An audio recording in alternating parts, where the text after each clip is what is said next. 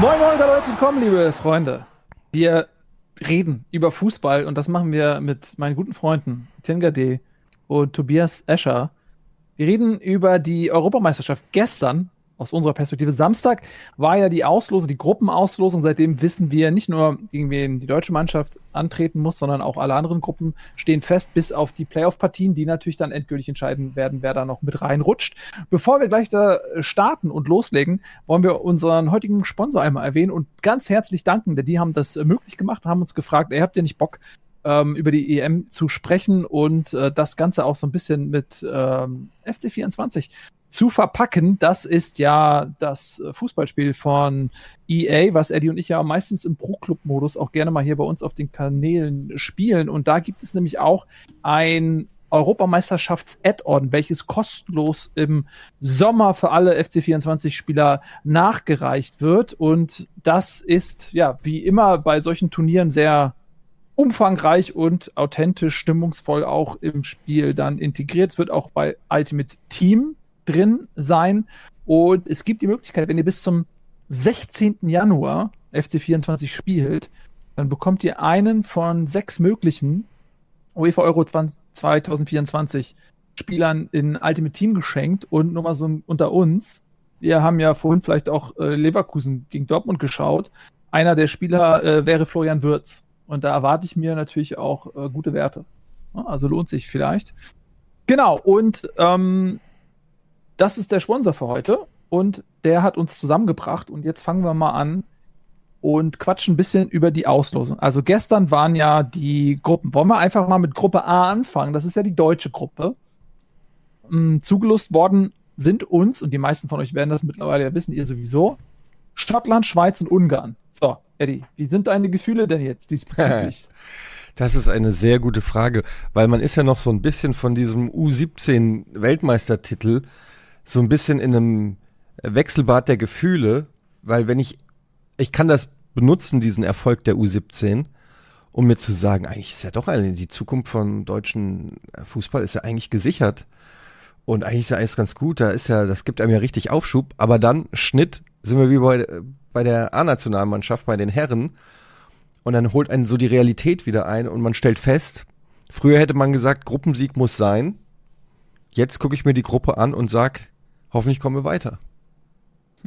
Das meine ich ernst. Und das meine ich nicht als ja. Stichelei oder als ähm, irgendwie so provokant gesagt, weil wirklich die Arroganz ist abhanden gekommen in den letzten Jahren. Das kann, können wir uns, finde ich, nicht mehr erlauben, sondern man muss ganz klar sagen, das sind alles Gegner.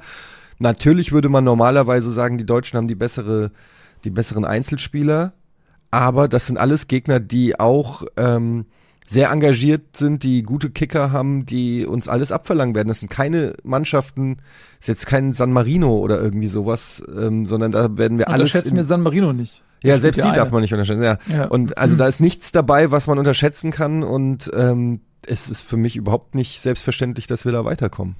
Wie seht ihr das denn? Man hat als Deutscher ja so ein bisschen Demut gelernt in den vergangenen Jahren. Ja.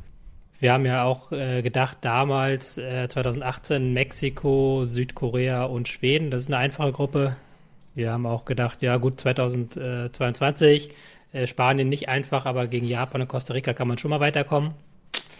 Oder auch bei der letzten Euro, da hatten wir schon mal gegen Ungarn gespielt und da haben wir, glaube ich, auch nicht gewonnen. Es ging, glaube ich, 2-2 aus. Mhm. Ja. Mhm. Also dementsprechend hat man da ja so eine gewisse Demut entwickelt einfach in den vergangenen Jahren, dass man sagt, ja, eigentlich natürlich Deutschland als ähm, dreimaliger Europameister, viermal Weltmeister, der muss doch eigentlich in so einer Gruppe mit Schottland, Ungarn und der Schweiz weiterkommen. Aber ja, das ist halt die Vergangenheit, die einen da so ein bisschen blendet vielleicht. Ja, ich bin auch nicht so optimistisch. Wir sind jetzt ja einiges gewohnt und das sind ja auch so Mannschaften, finde ich, die den Deutschen auch nicht so unbedingt liegen, weil die können alle gut verteidigen. Die lassen Deutschland natürlich dann gerade auch als Gastgeber dann durchaus mal den Ball und äh, konzentrieren sich vielleicht dann darauf, das Spiel zu zerstören und auch zu kontern. Und wir haben es gerade schon angesprochen, Ungarn bei der letzten EM, das ähm, war jetzt auch nicht ein Unentschieden, wo man sagt, so, oh, da haben wir aber echt viel Pech gehabt, sondern das hat sich Ungarn schon verdient. Und Ungarn ist eine Mannschaft, die in den letzten Jahren sehr gut aufgestellt ist. Die ist, überhaupt nicht zu unterschätzen. Das ist für mich in dieser Gruppe noch eigentlich vor der Schweiz mit Deutschland natürlich zusammen. Also wollen wir jetzt auch nicht albern werden. Natürlich ist Deutschland da schon auf jeden Fall Favorit in der Gruppe. aber ähm, nicht so, dass man den Gruppensieg klar eintüten muss. Und ich glaube, Ungarn ist der stärkste Gegner, würde ich mal sagen, in dieser Gruppe. Was meint ihr?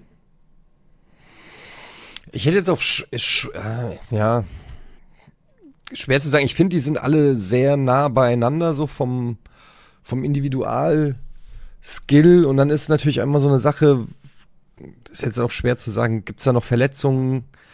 Wie ist die Form zum, die, wie ist die, wird die, wie wird die Turnierform oder so? Also ich, ich tue mich da total schwer jetzt zu sagen, Ungarn ist viel stärker als die Schweiz. Selbst äh, auch Schottland vielleicht so ein bisschen ähm, der Underdog in der Gruppe, wenn man das überhaupt so sagen kann. Aber ich finde, es ist so, ja, also ich würde sagen, natürlich Favorit Deutschland und dann die drei so ein bisschen auf Augenhöhe.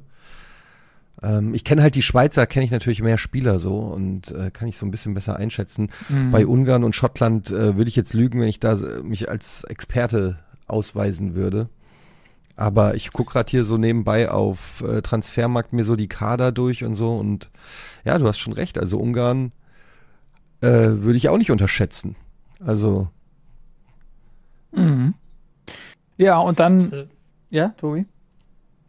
Ähm, ich glaube halt ähm, tatsächlich, wie du ja schon gesagt hast, das sind alles Teams, äh, zumindest Ungarn und Schottland, die wissen, wie man verteidigt.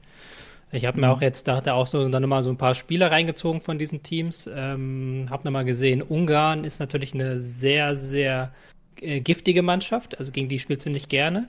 Und sie haben halt mit Schoboslai schon so einen absoluten herausragenden Starspieler, um den sich alles dreht. Und mhm. sie können auch über die Flügel sehr, sehr gefährlich werden. Das ist für die deutsche Mannschaft natürlich immer so ein äh, schwieriges Thema, Thema Außenverteidiger. Wenn der Gegner dann über die Flügel stark kommt und dann auch Soboslai da mithilft, um auf den Flügeln durchzubrechen, das ist dann, glaube ich, keine so gute Kombination. Also dementsprechend Ungarn schon schwerer Gegner. Aber auch Schottland darf man nicht unterschätzen. Die haben in der EM-Quali ja ähm, Spanien besiegt in einem, im Hinspiel. Und das Rückspiel ging auch nur relativ knapp verloren. Da haben sie auch 75 Minuten lang wirklich gut das 0-0 gehalten. Also die wissen auch, wie man mit einem 5-4-1 sich hinten reinstellt und den Gegner verteidigt. Also sah jetzt in den letzten Freundschaftsspielen nicht mehr ganz so gut aus. Da haben sie von ähm, Frankreich und England vier beziehungsweise drei Tore eingeschenkt bekommen. Aber grundsätzlich ist das eine sehr, sehr defensiv starke Mannschaft, was ja auch nicht unbedingt Deutschland zugutekommt. Nee, weil dann siehst du wieder diese ja. äh, handballartigen Szenen, dass die da den, sich den Ball einfach äh, immer hin und her spielen von links nach rechts, aber auch nicht mit einer besonderen Geschwindigkeit, sondern immer schön langsam und versuchen irgendwelche Lücken zu finden, während Schottland dann wirklich mit zehn Mann am Strafraum das Ding äh, verteidigt und natürlich darauf hofft, dass sie irgendeinen Konter setzen können. Ich ha halte jetzt Schottland, ohne dass ich jetzt Schott Schottenexperte bin, aber für nicht so konterstark. Ich glaube, wenn du so Mannschaften nimmst wie jetzt Japan, Südkorea, Mexiko, die können auch gut verteidigen, aber die sind in, im Umschalten deutlich gefährlicher als Schottland. Schottland, glaube ich, kommt wahrscheinlich eher über Standards. Mhm. Ähm, wenn sie da irgendwelche langen Highlander heißen, die ja auch alle, weil sie so groß sind, dann äh, sich da in den Strafraum stellen. Das kann ich mir schon vorstellen, dass das unbequem wird. Und ich habe jetzt schon so ein bisschen Albträume vor diesem Spiel, dass sie, dass es wirklich einfach völlig undynamisch ist, kaum Doppelpässe, keine Präzision, und dann äh, geht das irgendwie über 89 Minuten und dann kommt Schottland irgendwie mit, mit einem komischen Freistoß, den sie sich geschunden haben und äh, gewinnen das Spiel 1-0. Da, äh, ich kann mir das schon vorstellen, dass das wirklich unangenehm wird. Was helfen würde, ist, wenn die ein frühes Tor schießen. Ne? Also wenn, wenn, wenn sie wirklich schaffen, dass Schottland eben sich nicht nur hinten reinstellen kann, weil sie selber auch in der Bringschuld sind, weil sie selber, weil es ihnen nichts bringt, 1-0 zu verlieren. So, dann kann es vielleicht auch dann wieder mehr Spaß machen, aber erstmal dieses erste Tor zu kriegen, wird, glaube ich, nicht so einfach. Ähm, und ich, ich glaube, ja, da, darauf kommt es dann an, dass, dass du die Schotten auch knackst. Und das, das kann auch ein bisschen gefährlich sein, weil ich kann mir vorstellen, dass, dass Schottland dann gegen Ungarn und die Schweiz vielleicht, vielleicht auch ein bisschen offensiver spielt, weil sie wollen ja Gruppenzweiter werden. Und ähm, dann ist das natürlich eigentlich ein bisschen leichter, auch Schottland zu bespielen, wenn du nicht ganz so defensiv, äh, also wenn die nicht ganz so defensiv stehen. Ja, das, das, das erste Spiel ist, das wird natürlich dafür sorgen, dass die sich nur hinten reinstellen werden. Aber ja. ich würde schon sagen, also ein bisschen Kontergefahr haben sie schon, haben wir auch Robertson, der meistens da auch im linken Mittelfeld spielt, haben immer sehr gute ähm, Angriffe, wo sie vor außen anfangen und dann aber ähm, diagonal reinlaufen und dann den Pass an den 5-Meter-Raum spielen und du hast auch gerade gesagt Standards. Also die haben auch ein sehr gutes Mittelfeld. McTominay, McGinn, das, die spielen bei Manchester United und bei Aston Villa. Also das sind ja auch jetzt nicht die schlechtesten Clubs auf der Welt. Also die würde ich auf jeden Fall nicht unterschätzen, aber ähm, du sagst das, ja. Wenn sie da einen gut, wenn du da das frühe 1 machst, ist das, glaube ich, easy, aber wir dürfen uns da nicht ins Fenster lehnen. Quali zu Hause, glaube ich, auch gegen Spanien gewonnen, 2-0. Ja, ne? Also, da haben dann zwar in Spanien auch 2-0 verloren, aber sind dann Gruppenzweiter geworden, auch hinter den Spaniern. Ähm, ich glaube, wir müssen eh davon ausgehen, dass gegen Deutschland mehr oder weniger, zumindest wenn es jetzt nicht die, die Großmächte, sage ich mal, sind, die Fußballgroßmächte, dass die alle ähnlich spielen werden. Die werden alle auf Konter spielen, die werden alle hinten die Busse parken, weil die auch genau wissen, dass das die Schwierigkeit ist, die wir haben zurzeit im Spiel, dass es, dass es für uns extrem schwer ist, ähm, gegen so tiefstehende Mannschaften wirklich äh, viele Torchancen rauszuarbeiten und dass wir hinten anfällig sind, gerade was so Geschwindigkeit angeht. Also ähm, kann es ja auch sein, dass wir da wirklich ähnliche Spiele sehen. Beziehungsweise Julia Nagelsmann muss ja einen Plan irgendwie entwickeln. Ich meine, das, ist, das muss, müssen die Bayern auch im Prinzip, wie man solche tiefstehenden Gegner irgendwie herspielt. Und das ist halt die Frage, ob wir überhaupt das Spielermaterial dafür haben. Ich glaube, das ist schon ein Ding, was Julian Nagelsmann gerne macht und was er auch sein, sein Steckenpferd ist, irgendwie so Pläne zu entwickeln gegen solche Gegner und dann das Thema defensive Stabilität ist, glaube ich, eher das Problem dann. Aber mhm. das ist das, was mich so ein bisschen positiv stimmt, der Nagelsmann-Effekt, dass das natürlich so Gegner sind und Spiele sind, wenn er jetzt genug Zeit hat, sich darauf vorzubereiten. Und die deutsche Mannschaft ist ja eigentlich auch gut im Ballbesitz. Wir hatten ja auch gegen Japan bei der WM in der ersten Halbzeit jede Menge Chancen uns rausgespielt. Ja, das darf man ja. nicht vergessen. Wir nee. sind ja dann nachher nur mhm. untergegangen an der Chancenverwertung. Also ich glaube schon, dass wir das hinkriegen. Ich glaube auch, wenn du, um jetzt mal ein bisschen optimistischer zu sein, ne? Also wir sind natürlich jetzt auch ähm, ziemlich geerdet, so was die letzten Turniere angeht. Daher ist jede Form von Optimismus natürlich auch jetzt wieder schwer herzustellen. Aber nehmen wir mal jetzt das Auftaktsmatch gegen Schottland. Und das ist ja vielleicht auch ein guter Gegner, um mal Musiala und Wirtz zusammenzubringen. Und wenn du das noch kombinierst mit einem Gündogan plus vielleicht auch ein Kimmich mit seinen Chipbällen, dann hast du alleine aus diesen drei da vorne, sag ich jetzt mal, Wirtz, Musiala, Gündogan, hast du sehr kombinationsstarke Spieler, die allesamt sehr befähigt sind, diese tiefen Ketten zu bespielen und Lücken zu finden. Also ich kann mir das schon vorstellen. Also wenn, wenn wir wirklich Würz und Musiala irgendwie zusammen hinkriegen, Musiala eben, der so unglaublich gut im 1 gegen 1 ist, oder auch im 1 gegen 2 und dann den Würz, der so geschmeidig ist und die Pässe so der einfach so krasse Pässe in diese engen Räume reinspielen kann. Da muss natürlich auch jemanden haben, der sich dementsprechend bewegt da. Ich glaube, das traue ich einem Füllkrug durchaus auch zu, dass er da hm, Zielspieler sein kann von einem Würz. Kann ich mir schon vorstellen, dass das auch klappt und dass das in der, in der besseren Welt als der, in der wir fußballerisch gerade leben, kannst du mit diesem Personal Schottland auch mal auseinandernehmen, ne? Ja, es, also das ist ja so diese, diese D Diskussion, die ja einen auch so komisch irgendwie, also wo man nicht so richtig klarkommt, weil mit der Mannschaft, wenn du die Einzelspieler dir anguckst und so weiter, dann müsstest du eigentlich immer um den Titel auch mitspielen. Also eigentlich. Würd ja, würde ich ein bisschen da, ich, um also klar, also es gibt vielleicht noch zwei, drei Mannschaften, die, da, die noch hm. stärker sind oder so in Europa, aber dann bist du halt, selbst wenn du auf Platz 4 bist, bist du halt trotzdem im Halbfinale. Theoretisch. Ja, das kommt natürlich auch immer auf den Gegner an, ne? Also ich finde so diese Zielvorgaben, mindestens Viertelfinale, mindestens Halbfinale ist ja insofern Quatsch, weil du ja nie weißt, gegen wen du spielst. Und wenn du im Achtelfinale Frankreich oder England oder so kriegst, oder Spanien, ja dann bist du halt Außenseiter, auch wenn du zu Hause Klar. spielst. Und ne, dann kannst und du halt. Umgekehrt kann es aber genauso sein, dass du halt irgendwie nur äh, Gurken kriegst bis zum Finale ja. oder so. Also Gurken. Genau. Soll nicht ja, so England 2022 ne? zum Beispiel ja. hat ja nach dem Achtelfinale gegen Deutschland im Prinzip äh, fast einen Freilos gehabt. Ich meine nur so vom, wenn man einfach jetzt mal auch die Marktwerte und die Spieler und so an, anguckt und so, dann tue ich mich auch schwer, Deutschland so als irgendwie so als so ein Underdog, der mit etwas Glück irgendwie weiterkommt, äh, zu sehen. Aber die Realität hat uns ja einfach gezeigt, dass irgendwas, irgendwas fehlt ja. Also es gibt, es muss ja einen Grund geben, warum wir, das sind ja jetzt auch nicht nur zwei, drei Spiele, wo es mal schlechter lief, weil da ein bisschen Verletzungspech war, sondern das geht ja jetzt schon seit ein paar Jahren so, ähm, dass, dass da irgendwas fehlt in dieser Mannschaft, obwohl wir zu dem Ergebnis kommen, dass wir eigentlich Top-Einzelspieler haben. Und da ist halt die große Frage, wir haben ja auch schon bei Bundesliga lange drüber gesprochen, äh, was ist mit Kimmich Gündogan? Ähm, warum funktioniert das nicht? Eigentlich sind das beides überragende Weltklasse-Spieler, die jede Mannschaft eigentlich besser machen würden. Warum, warum klappt das in, in der deutschen Nationalmannschaft irgendwie nicht? Warum sind die sich zu ähnlich? Warum finden wir kein System, wo beide reinpassen und so weiter? Also, es ist super komisch. Also ich kann mich auch nicht erinnern, also entweder du hast eine schlechte Mannschaft und sagst, wir haben einfach nicht die Spieler, oder du sagst, wir haben eine gute Mannschaft, dann spielt doch auch gut, aber bei Deutschland hast du das Gefühl, wir haben gute Spieler und spielen schlechten Fußball. Wir haben ja vor allen Dingen keine Außenverteidiger und keine Sechser. Das ist ja immer wieder das Problem, was wir ansprechen. Und im Sturm sind wir auch sehr davon abhängig, dass Niklas Füllkrug einen guten Tag erwischt. Also wir sind ja sehr ungleichmäßig besetzt. Du könntest ja halt im offensiven Mittelfeld, glaube ich, zwei Mannschaften draus basteln, alleine mit hm. Brandt, Wirtz, Havertz, Musiala. Aber die, das sind halt dann zu viele vom ähnlichen Schlag. Und was uns ja fehlt, ist die defensive Absicherung. Ist halt ähm, wirklich eine Innenverteidigung auf dem allerhöchsten Niveau, aber dann vor allen Dingen Außenverteidiger. Und ähm, das ist natürlich auch in dieser Gruppe schwieriges Los, weil ähm, ich finde es gut, dass, dass wir gegen Schottland starten, weil Ungarn ist, glaube ich, nochmal eine Nummer härter, weil die wirklich sehr gut über die Außen kommen und auch mit Schuboslai einen Spieler haben, der sowohl über die Außen als auch auf der Sechserposition richtig Alarm machen kann. Also richtig in den Schwachstellen von Deutschland, ähm, richtig in die Schwachstellen von Deutschland reinstoßen kann. Ähm, da müsste man dann sehr, sehr vorsichtig sein. Da hat man, glaube ich, mit Schottland, da kann man dann vielleicht ein bisschen Selbstvertrauen tanken, dann gegen Ungarn das klassische zweite Spiel machen und dann am Ende letzten Spiel dann die Schweiz besiegen. Ich glaube, es wäre schon wichtig, dass man da den Gruppensieg holt, auch um dann eben im Achtelfinale nicht direkt auf den Gruppenzweiten der Gruppe B zu treffen.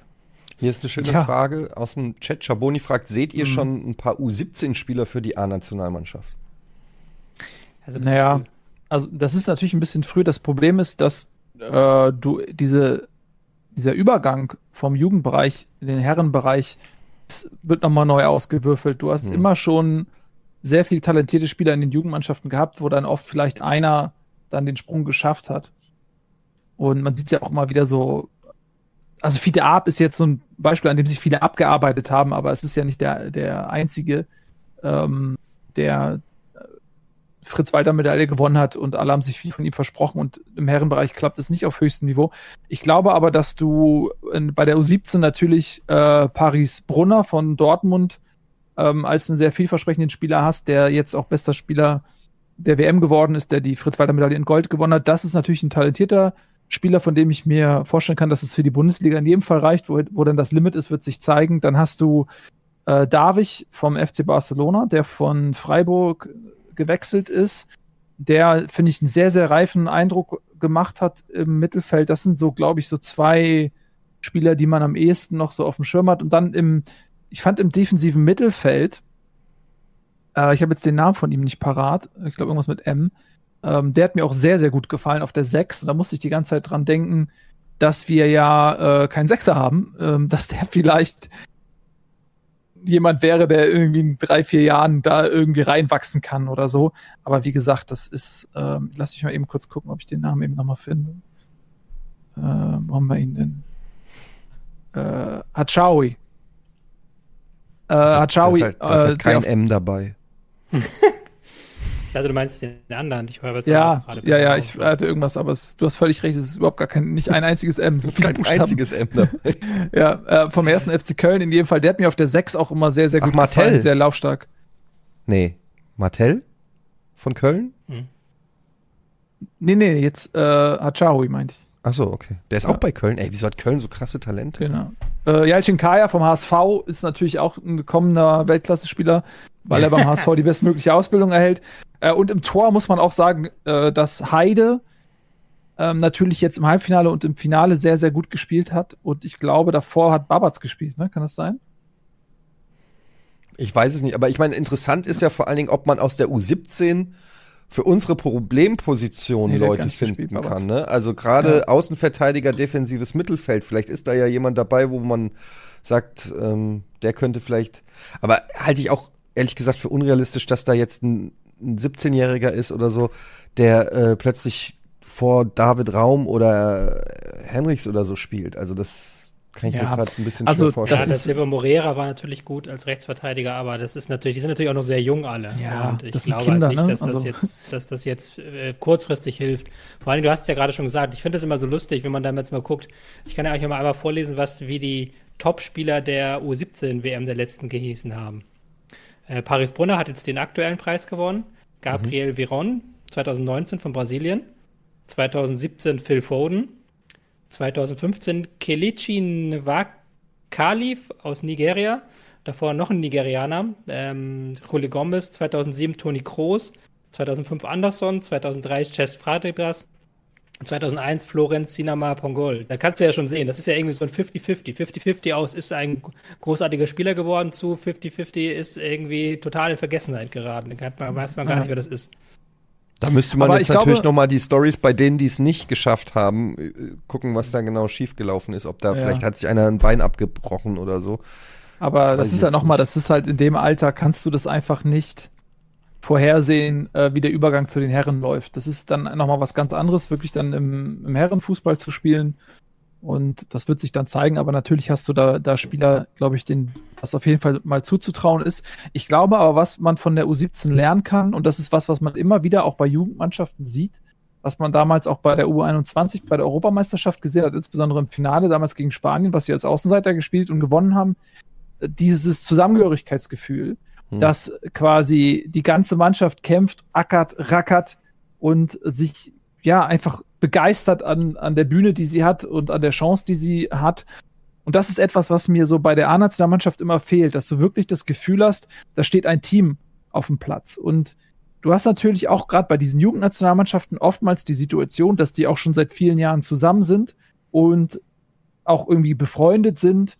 Und ich kenne das doch von mir selber irgendwie aus meinem äh, Kreisklasse Jugendteam, mit denen bist du dann, das ist in dem Fall natürlich nicht so, aber da bist du dann irgendwie äh, 15 Jahre mit denselben Leuten, mit denen wächst du zusammen auf und das, das ist was anderes und als ich dann in den Herrenbereich kam, da wird komplett neu durchgemischt und das siehst du da irgendwie auch.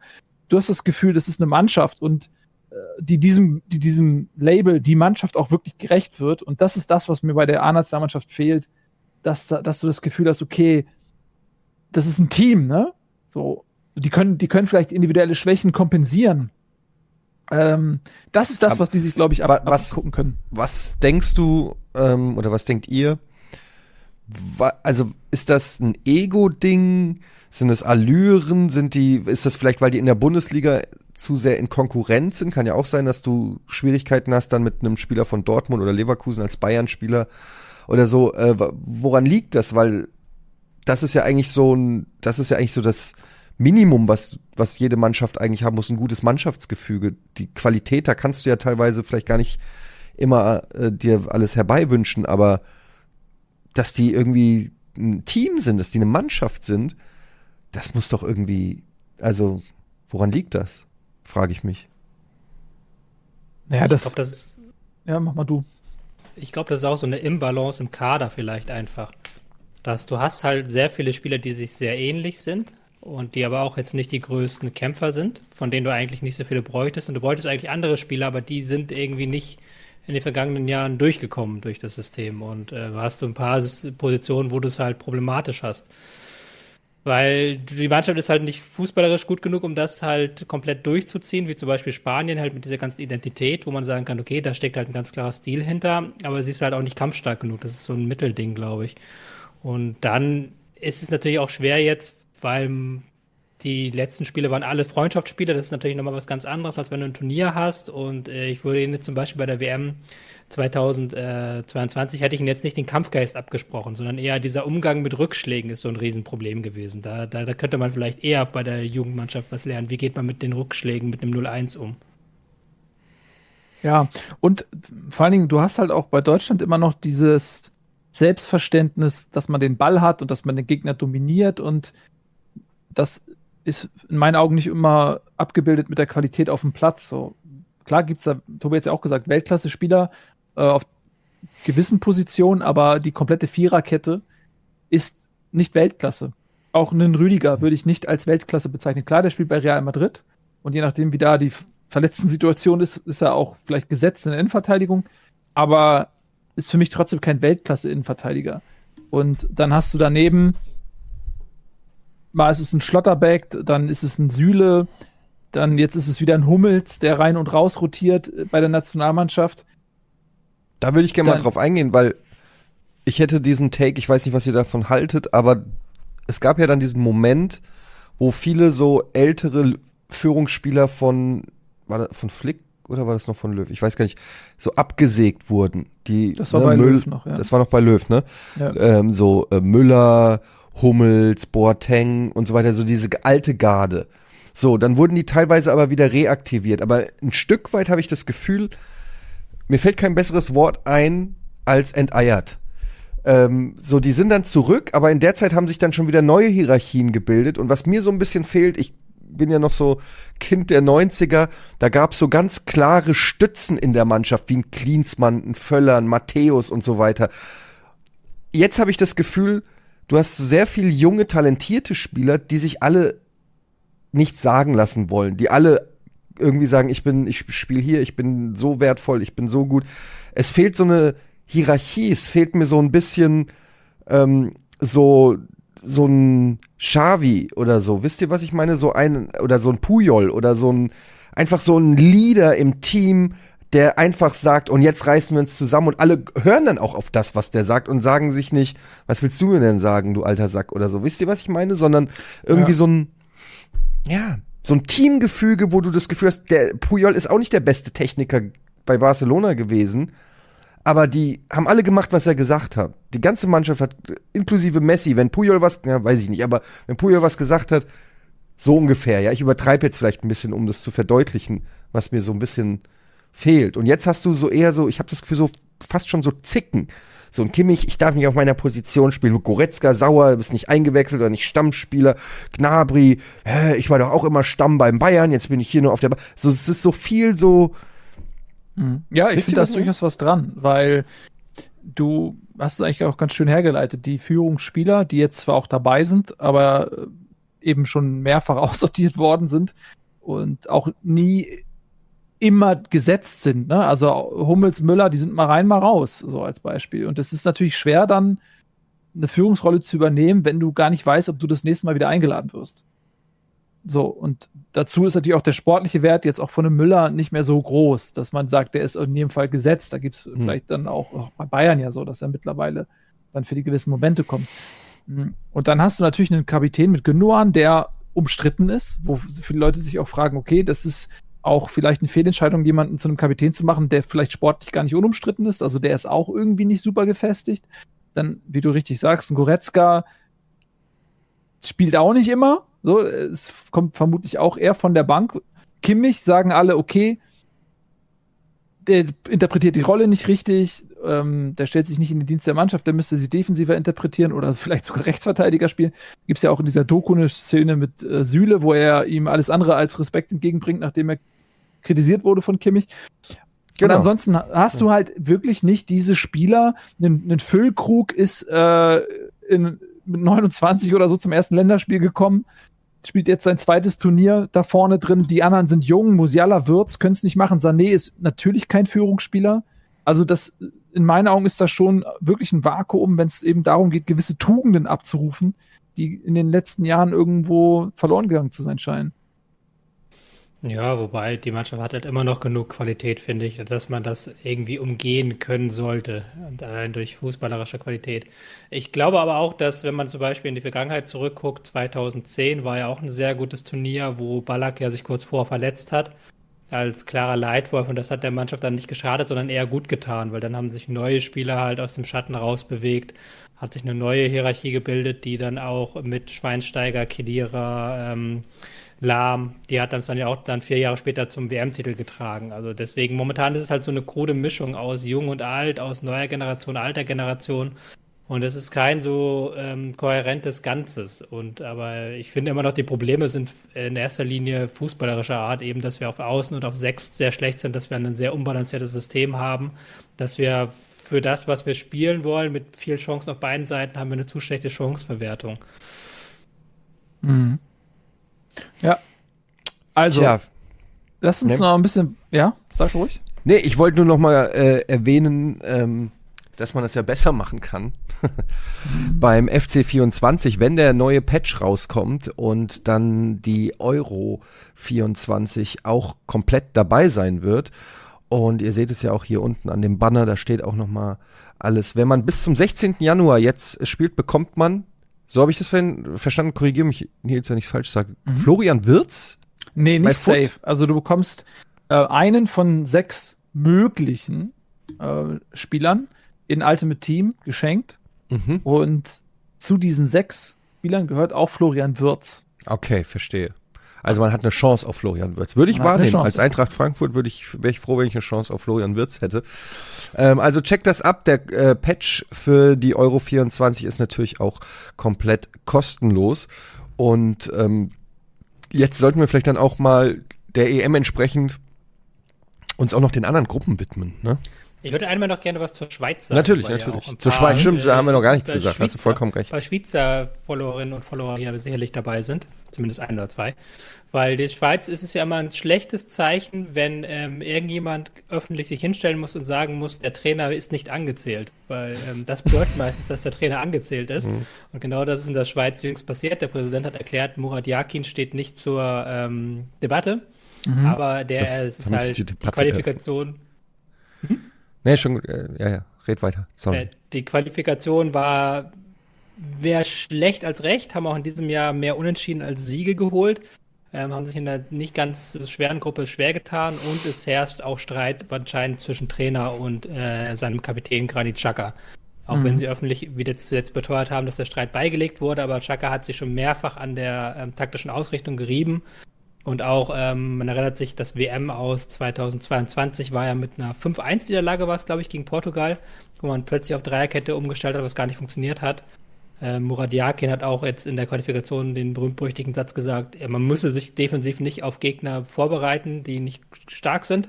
Das, äh, den äh, Hassel macht er sich nicht. Also ist schon sehr momentan angezählt. Das also ist sehr äh, wildes Klima da in, in der Schweiz. Aber mhm. die Mannschaft hat theoretisch Qualität, aber praktisch kriegt sie es zuletzt nicht auf den Rasen und bin ich gespannt, ja. ob da ein Stimmungsumschwung stattfindet bis zur WM. Bis ja, zur EM, Entschuldigung. Ja, gehe ich auch mit, deswegen dachte ich eingangs auch Ungarn ist für mich der stärkste Gegner der Gruppe. Sie haben in der Gruppe I in der Qualifikation den zweiten Platz gemacht hinter Rumänien mit 17 Punkten. Rumänien ähm, hat sich als erster qualifiziert mit 22 Punkten und das äh, in der Gruppe, die ja nicht besonders stark war. Da haben wir unter anderem noch Israel, hm, Weißrussland, Kosovo, Andorra drin gehabt, ne? Wenn ich das jetzt richtig. Ja, ja, und sie haben dieses Jahr, glaube ich, ein. Spiel gewonnen nur. Also in diesem Kalenderjahr haben sie nur mhm. ein Spiel gewonnen.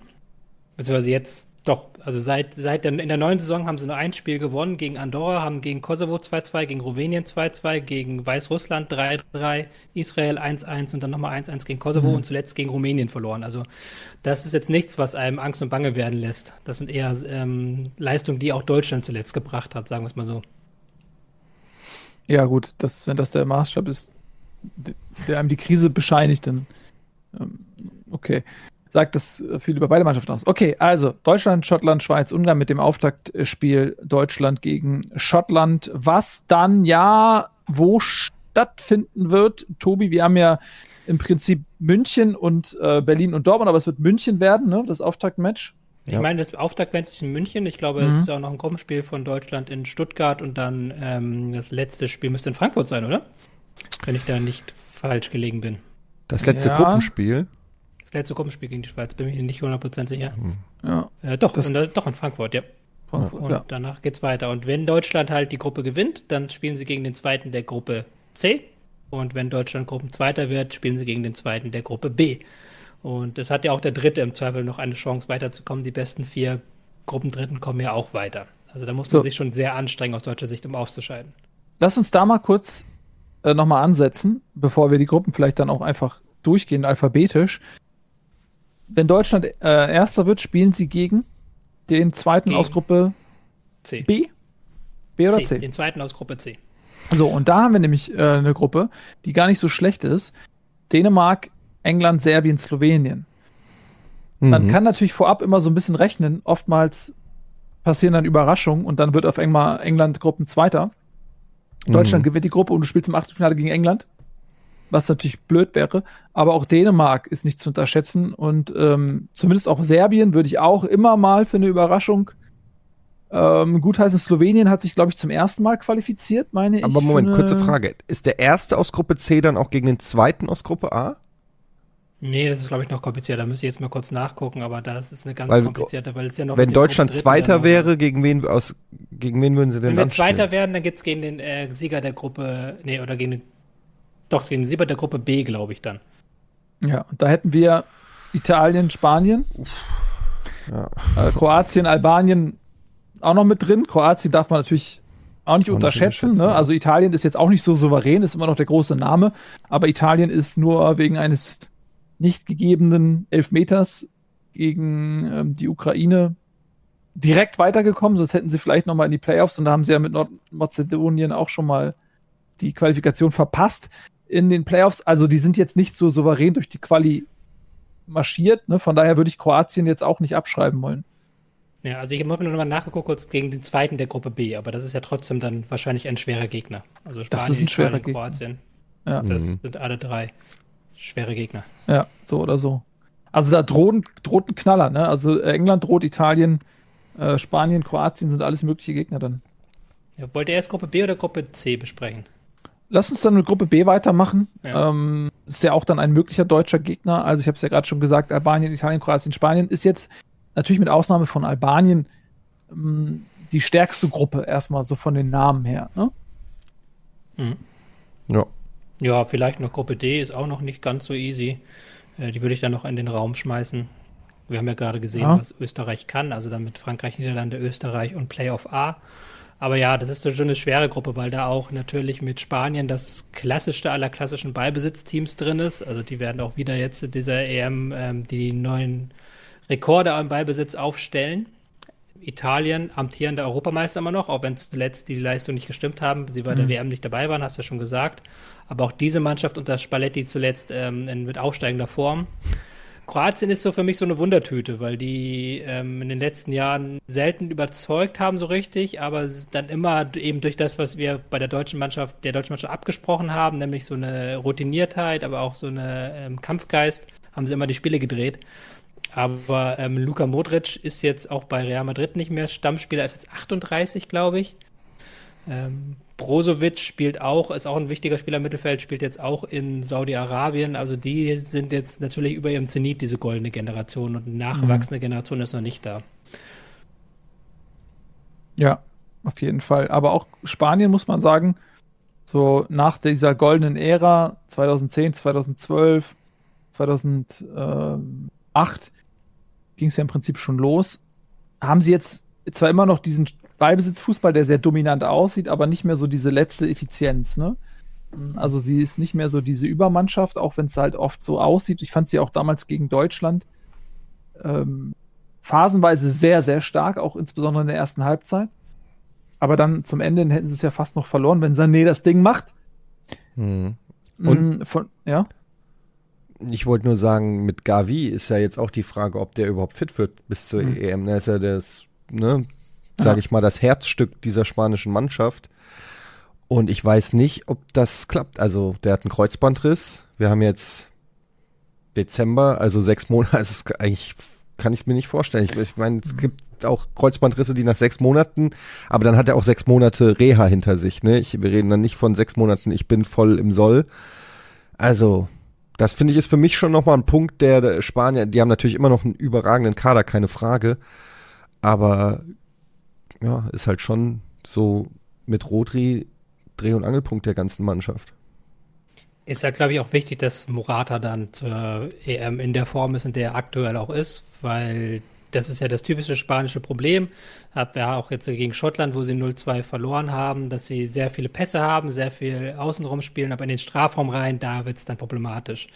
Und da ist natürlich Morata als zentraler Stürmer wichtig, aber auch, wie du gerade gesagt hast, Petri, Gavi ist auch da sehr, sehr wichtig, um eben den tiefstehenden Gegner zu knacken. Das wird garantiert so sein, dass Italien sich da zum Beispiel hinten reinstellen wird und dann sagen wird, macht mal hier Spanier. Oder auch Kroatien mhm. wird nicht mega viel Ballbesitz haben. Ja. Ja, da ist es schon so, dass natürlich die Mannschaften auch genau wissen, was mit Spanien, was die vorhaben.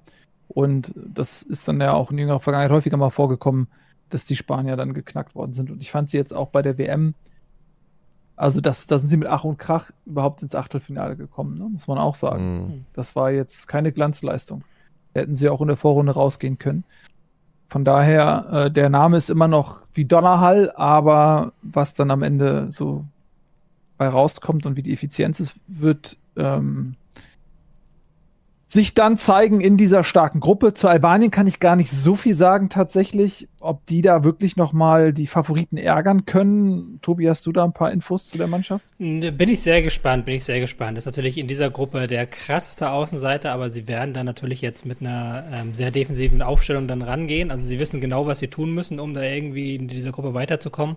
Aber sonst ist jetzt Albanien, muss ich gestehen, auch bei mir eher so, die sind eher so peripher. Mhm. Interessant. Ist jetzt auch keine Mannschaft, die jetzt irgendwelche großen Stars bei sich hat, die, wo man sagen kann, die stechen da großartig heraus. Also ist eine Mannschaft. Aber in der Qualifikation Tschechien und mhm. Polen hinter sich gelassen, sind Gruppensieger ja. geworden in Gruppe E. Mhm. Das finde ich schon ein Ausrufezeichen. Auch ja, wenn gegen, Polen gewonnen gegen Bulgarien, Tschechien ja. und Polen. Ja. ja. Also auch wenn die Polen jetzt nicht in der Überform sind, muss man auch sagen, das ist jetzt auch nicht unbedingt die stärkste Mannschaft, die die Polen hatten. Und auch Tschechien. Ja, kommen auch hin. Ist, ist natürlich jetzt ähm, eine Überraschung, aber Tschechien und Polen haben auch viel von dem Glanz verloren. Und ja. Polen ist Lewandowski und dahinter kommt dann sehr, sehr wenig. Also ja. da muss man ja auch fairerweise dazu sagen, das war jetzt auch nicht die mega schwerste Gruppe. Ja, das denke ich auch. Ja, die sind da jedenfalls noch ähm, mit reingerutscht und können vielleicht zumindest mal ein Zünglein sein bei diesen großen Nationen. Machen wir weiter mit Gruppe C. Da haben wir ja gerade schon mal drüber gesprochen. Das finde ich auch eine starke Gruppe ähm, mit Dänemark, England, Serbien und Slowenien. Gut, die werden Außenseiter sein. Das ist ähm, eigentlich relativ klar. England großer Favorit, Dänemark danach, dann Serbien, dann Slowenien. Aber es ist trotzdem auch eine Gruppe, wo du stolpern kannst. Wenn du äh, ne, vielleicht auch gegen Slowenien mal irgendwie ähm, nur einen Unentschieden holst, dann bist du als große Nation verdammt unter Zugzwang. Weil auch glaube, Serbien wird auch nicht sagen, wir fahren nach Hause. Ja, aber wenn ich jetzt tatsächlich jetzt ähm, stand, das ist ja das Problem, wir sind ja Stand Dezember und die mhm. EM ist noch ein halbes Jahr hin. Aber jetzt natürlich, wenn du jetzt Stand jetzt bist mit der Form von Harry Kane und der Form von Jude Bellingham, ja, Bundesliga-Form, allein, dieses, ne? allein dieses, allein dieses Mittelfeld, ähm, das sie haben. Klar, sie haben in der Abwehr äh, hinten, ist ja der klassische Gag mit Stones und Maguire dass das nicht die beste Abwehr ist, aber grundsätzlich natürlich eine Mannschaft mit Bellingham und Harry Kane gehört zu den Mitfavoriten und ist in dieser äh, Gruppe für mich auch der klare Favorit. Ja. Also man muss ja sagen, dass äh, der Maguire, den man von Manchester United kennt, ist nicht der Maguire, den man aus der Nationalmannschaft kennt, weil der da regelmäßig in der Top 11 des Turniers irgendwie auftaucht. Und klar ist der so ein Running Gag und man macht sich über den lustig und jetzt spielt er auch bei Man New nicht mehr, aber also in der Nationalmannschaft hat er gute Turniere gespielt. Ja, auf jeden ja, Fall. Und, ja. der, und ähm, Southgate ist ja auch ein Trainer, der immer relativ defensiv aufstellt, hatte zuletzt äh, Bellingham da doch mehr Freiheiten gegeben, ein bisschen offensiver spielen lassen, aber grundsätzlich ein sehr defensiv denkender Trainer, was ihn auch sehr erfolgreich gemacht hat. Also England war ja bei den letzten Turnieren ziemlich erfolgreich mhm. mit dem Finalanzug bei der letzten Euro. Bei der ähm, WM sind sie ja nur ganz knapp gescheitert. An Frankreich war es, glaube ich. Also das ist ja schon ein Erfolgsrezept, was er da gebastelt hat. Und dadurch hat natürlich die Abwehr dann auch nicht ganz so viel zu tun. Und er ist auch ein Trainer, der an diesen Spielern festhält. Weißt, und diese Spieler danken ihm dieses Vertrauen. Das ist so wie, finde ich, so ein bisschen wie die Hochzeit von Jogi Löw. Da hatte man auch das Gefühl, da gab es so einzelne Spieler, die waren immer super froh, wenn wir der Nationalmannschaft ist, damit sie ähm, sich mal wieder wohlfühlen können. Mhm. Ja, Dänemark, was traust du Dänemark zu? Dänemark ist eine schwierige Geschichte, ähm, haben jetzt keine gute WM gespielt, ähm, haben aber natürlich einen, eigentlich eine Mannschaft, wo du sagen kannst, hey, die, die, ist, die ist schon nicht ganz so schlecht. Ähm, ich bin sehr gespannt. Trainer, jetzt habe ich den Trainernamen, jetzt habe ich einen Blackout, war in der Bundesliga bei Mainz. Äh, Jüllmand, Kaspar Jüllmand. Jüllmand, genau, genau, genau, genau. Ähm, der äh, hat eine Mannschaft gebastelt, die taktisch sehr flexibel ist, aber die eben ähm, keinen so kompletten Fokus hat. Bin sehr gespannt, ob Heuberg dann äh, in der Form ist bei der EM. Das wird, glaube ich, sehr wichtig sein und dann wie mhm. halt ähm, wie halt der Trainer sie taktisch einstellt und taktisch aufstellt. Aber grundsätzlich die, der natürliche Kandidat für Platz zwei, weil ich bei Serbien und Slowenien ähm, Mannschaften, die wirklich einzelne richtige Topspieler haben. Ähm, Serbien gerade auf den Flügeln sehr, sehr stark. Aber da fehlt mir noch die Mannschaft, die geschlossen hat. Sind ja auch nur sehr knapp weitergekommen in der Qualifikation, haben sich nur knapp gegen Montenegro durchgesetzt. Haben jetzt ordentlich die Sterne vom Himmel gespielt mhm. und auch in der Abwehr Probleme. Ja, aber Turnier finde ich ist auch mal was anderes. Ne, in so einer Qualifikation auch dann gegen kleinere Mannschaften, aber also so eine Mannschaft wie Serbien, ja, wird sich zeigen. Ähm, ist, glaube ich, zum, zum Ärgern immer auf jeden Fall Potenzial da. Ja, ähm, Dänemark übrigens äh, hat sich in der Gruppe mit Slowenien auch qualifiziert punktgleich, ne? Und äh, mhm. äh, die übrigen Kandidaten waren Finnland, Kasachstan, Nordirland, San Marino. Also das war jetzt auch eine relativ schwache Gruppe, aus der Dänemark dann hervorgegangen ist. Jo, dann kommen wir jetzt zur Gruppe D. Die ist interessant. Hast du ja gerade schon angeteased, auch Tobi. Das ist eine sehr interessante Gruppe. Da haben wir Frankreich natürlich vielleicht die beste Mannschaft der letzten Jahre, die sich im Prinzip ähm, ja, die, die zu wenig geholt hat, muss man eigentlich sagen, obwohl sie Weltmeister und Europameister geworden ist, hätte sie in der Zeit eigentlich noch mehr Titel holen müssen.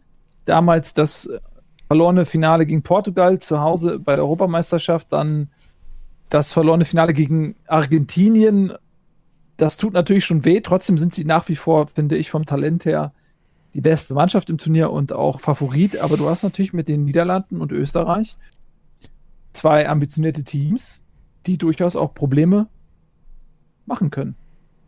Ja, aber da sollte eigentlich, also ich glaube, also wenn ich Geld wetten müsste, würde ich, also auf einen Gruppensieger, dann wäre es Frankreich, glaube ich. Das ist ähm, bei aller Liebe zu Österreich und der Niederlande, da ist für mich schon nochmal ein enormer Qualitätsunterschied und ich habe auch das Gefühl, dass bei Frankreich stimmt's ja auch irgendwie. Also da ist ja jetzt nicht irgend akut irgendwas die haben jetzt keine größeren Verletzungssorgen, sofern ich das richtig, aber zumindest nicht äh, im Sinne von EM gefährdet. Also, oder ist da irgendjemand, nee, ne?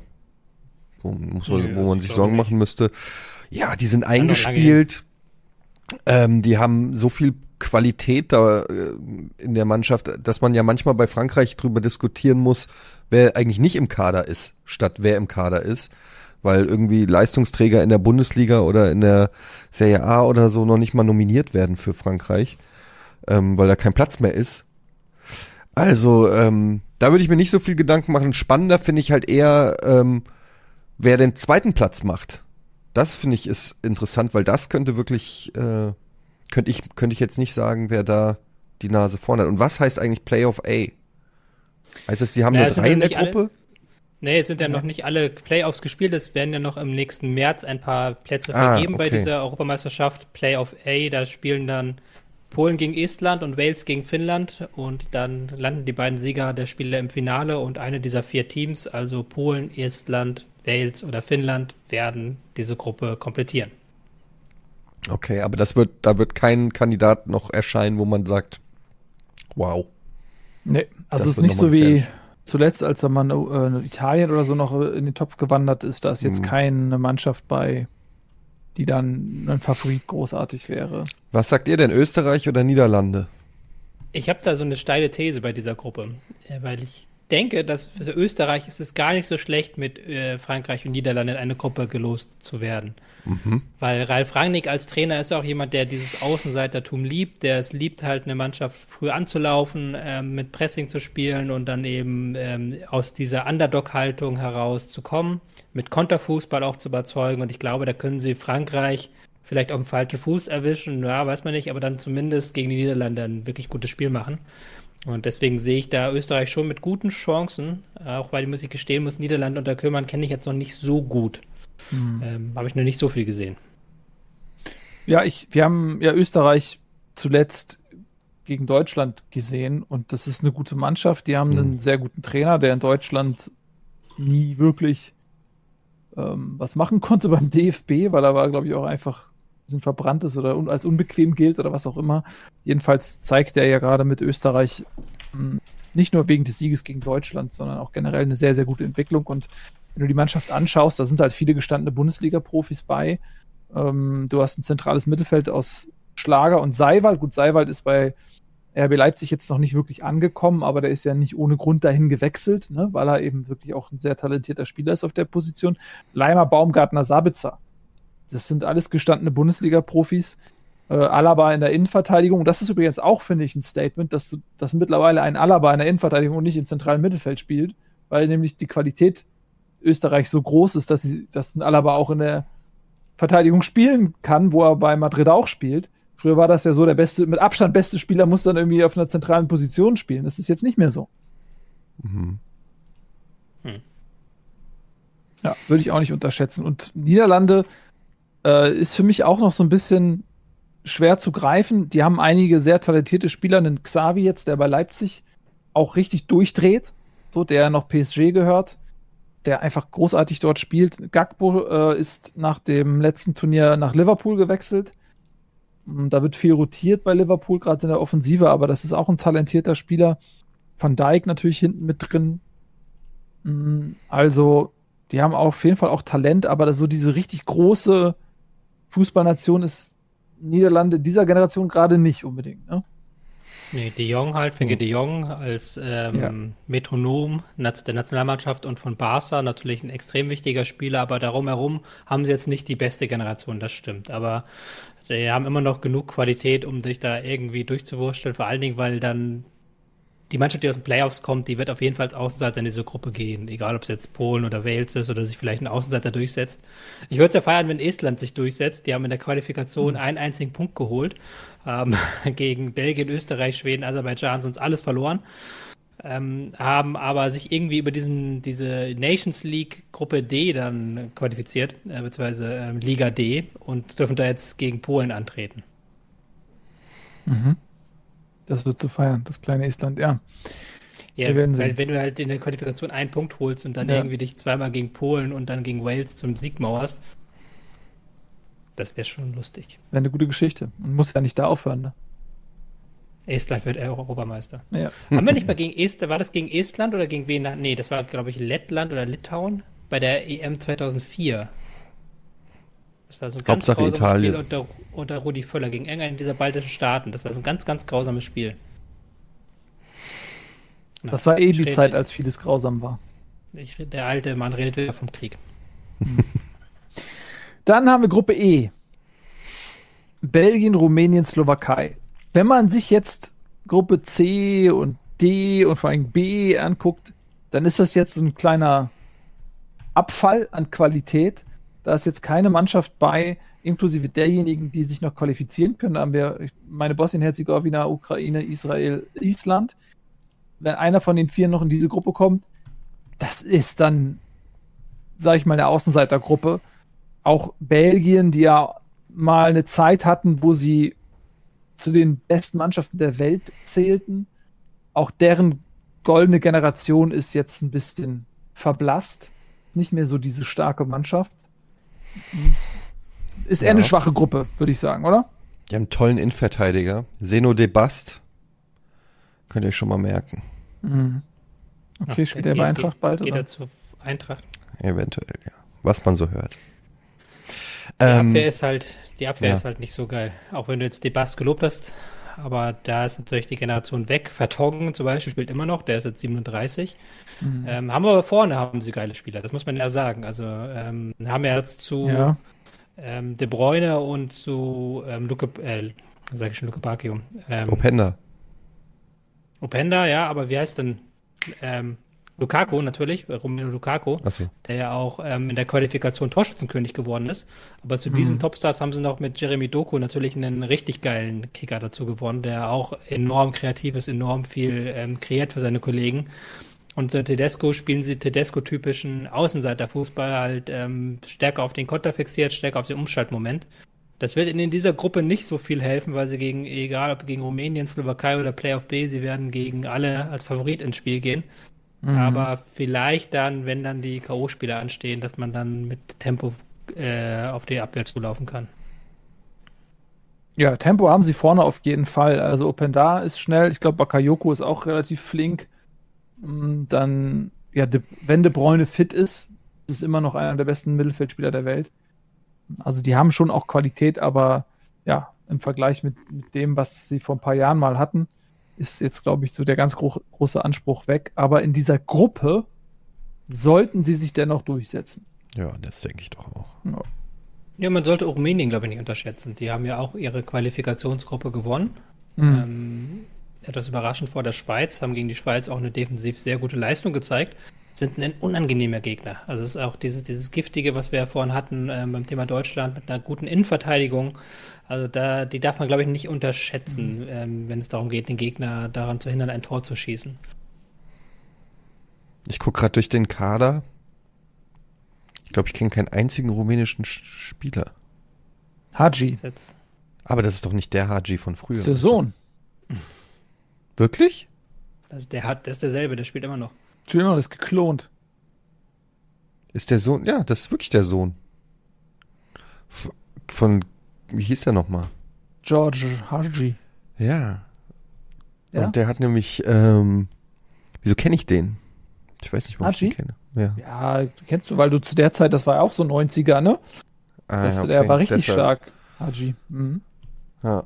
Also der. Name, der, der Name sagt mir auf jeden Fall, ah, das ist der interessant, dass das der Sohn ist. Aber ich kenne tatsächlich sonst, ich habe erst gedacht, was, Markus Marin, aber es ist Marius Marin. Und ansonsten muss ich wirklich sagen, spielt auch keiner davon in der Bundesliga, also, oder?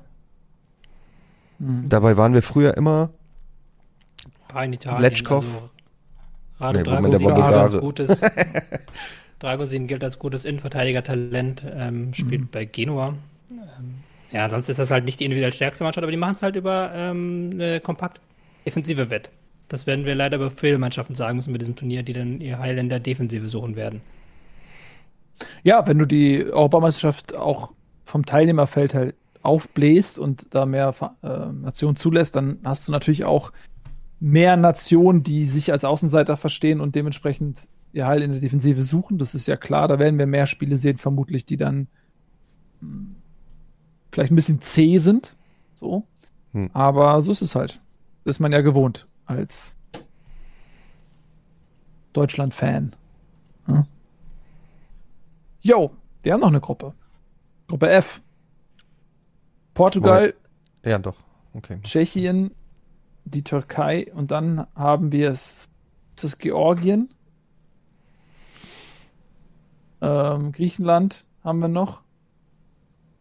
Georgien gegen Luxemburg und Griechenland gegen Kasachstan. Ja, Also da kommt noch ein Hammergegner aus dieser, äh, aus dem Playoff-Part Part C da rein.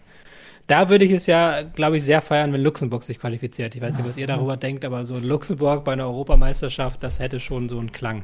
das hätte einen Klang. Wobei der die Möglichkeit, dass die Türkei gegen Griechenland in Dortmund spielt, ist so rein für die Stimmung, glaube ich, ganz äh, verheißungsvoll. Stellt es euch nur mal vor, Türkei, Griechenland in Dortmund. Also da Hm, werden das- wahrscheinlich 50.000 Türken und 20.000 Griechen sein oder so. Da muss, glaube ich, nach Hochrisikospielen noch eine weitere Kategorie erfunden werden, sowas wie Höchstrisikospiel oder so. Äh, ja. Wahrscheinlich ein Block voll mit Polizisten dann. Oder sowas. Aber Ja, wie ja. seht Portugal- ihr, wie, also erstmal Portugal, okay. Wie, wie seht ihr Portugal? Ja, Portugal ähm, ist eine sehr interessante Mannschaft. Also unter ähm, Martinez haben sie jetzt endlich das geschafft, was äh, ich jahrelang vermisst habe, nämlich eben ähm, eine Mannschaft zu basteln, die mehr ist als die Summe ihrer Teile, also die auch wirklich auf dem Spielsystem steht, die auf dem Ballbesitz heraus auch Sachen kreieren kann. Ähm, Ronaldo ist nicht mehr komplett unverzichtbar, also ist nochmal noch ein wichtiger Spieler in dieser Elf, aber ist nicht mehr so, dass sich alles um Ronaldo dreht, sondern eher so ein Ergänzungsspieler ähm, was ja auch in seinem Alter und angesichts der Tatsache, dass er jetzt in Saudi-Arabien spielt, ganz normal ist, aber er wird auch bei diesem Turnier, denke ich, eine gewichtige Rolle spielen. Ansonsten hat die Mannschaft halt extrem viel Qualität, muss man sagen. Wenn man da die Namen sich ansieht, Bernardo Silva, Bruno Fernandes, Joao Felix und diese Qualität, die kriegen sie auch auf den Rasen. Also da, die sind so, so ein kleiner Geheimfavorit für das Turnier. Gerade auch, klar, Mhm. du hast ja schon gesagt, Nils, Qualifikation kann man nicht so viel drauf reiben, aber die sind, glaube ich, als einziges Team haben sie alle Spiele gewonnen. Kleiner Fun Fact zu Ronaldo, er hat zurzeit zwei, schon 204 Länderspiele. Länderspiele, ja. Ja. Wie viel hat Lothar Matthäus? 100, 150 oder so. 5, ja, 100. Also unser, immer noch unser Rekordnationalspieler. Ja, ne? ja, ja, auf jeden Fall. Es Ist Ronaldo nicht mittlerweile- ne? Ist Ronaldo nicht mittlerweile der Rekordnationalspieler der Welt? Uh, Ja, das kann auch sein, Könnte, könnte sein. Ich guck mal bei Messi. Nee, Messi hat weniger auf jeden Fall. Aber ja, das kann gut sein. 180 ähm, hat Messi. Ja, also eine perfekte Qualifikation, hast du, glaube ich, gerade schon gesagt, ne? Haben sie gespielt in der Gruppe mit der Slowakei. Äh, Luxemburg war auch in der Gruppe, die schon Ausrufezeichen gesetzt haben, allein, dass sie in die Playoffs gekommen sind, weil sie haben immerhin Island, ähm, Bosnien-Herzegowina hinter sich gelassen. Allein das ist ja. schon ein Ausrufezeichen ich, für Luxemburg. Muss ich ein bisschen verbessern, die Playoffs funktionieren nach der Nations League. Das ist ja die Nations League Logik quasi, die dahinter steckt. Ja, aber sie haben trotzdem in der Gruppe J der Qualifikation ja. quasi waren sie auf Platz 3 und ich ja. meine, gut, Island, ne, die waren auch mal sehr gehypt, ne? Da gab es ja ähm, diese Phase, als Island auf einmal auch an Turnieren teilgenommen hat und so weiter und die ein sehr, sehr gutes Konzept auch hatten, junge Spieler auszubilden, sind seitdem ein bisschen abgefallen, aber auch Bosnien äh, musst du erstmal als Luxemburg hinter dir lassen, und zwar deutlich acht Punkte vor Bosnien. Das ist jetzt auch keine Selbstverständlichkeit. Also Luxemburg ist jetzt keine Hobbymannschaft. Nee, die sind auch, die sind auch richtig gut mittlerweile. Also die äh, sind kompakt, die haben ähm, Leandro Barrero als Schlüsselspieler im zentralen Mittelfeld. Das ist eine richtig, richtig gute Truppe, die auch, glaube ich, bei der äh, EM dann ein oder zwei Teams da in dieser Gruppe ärgern kann. Ähm, ich schaue da gerade nach in Richtung Tschechien, aber müssen sie erstmal jetzt sich durchsetzen in diesem Playoff-Pfad. Mhm. Ich glaube, Türkei ist noch ein spannendes Thema.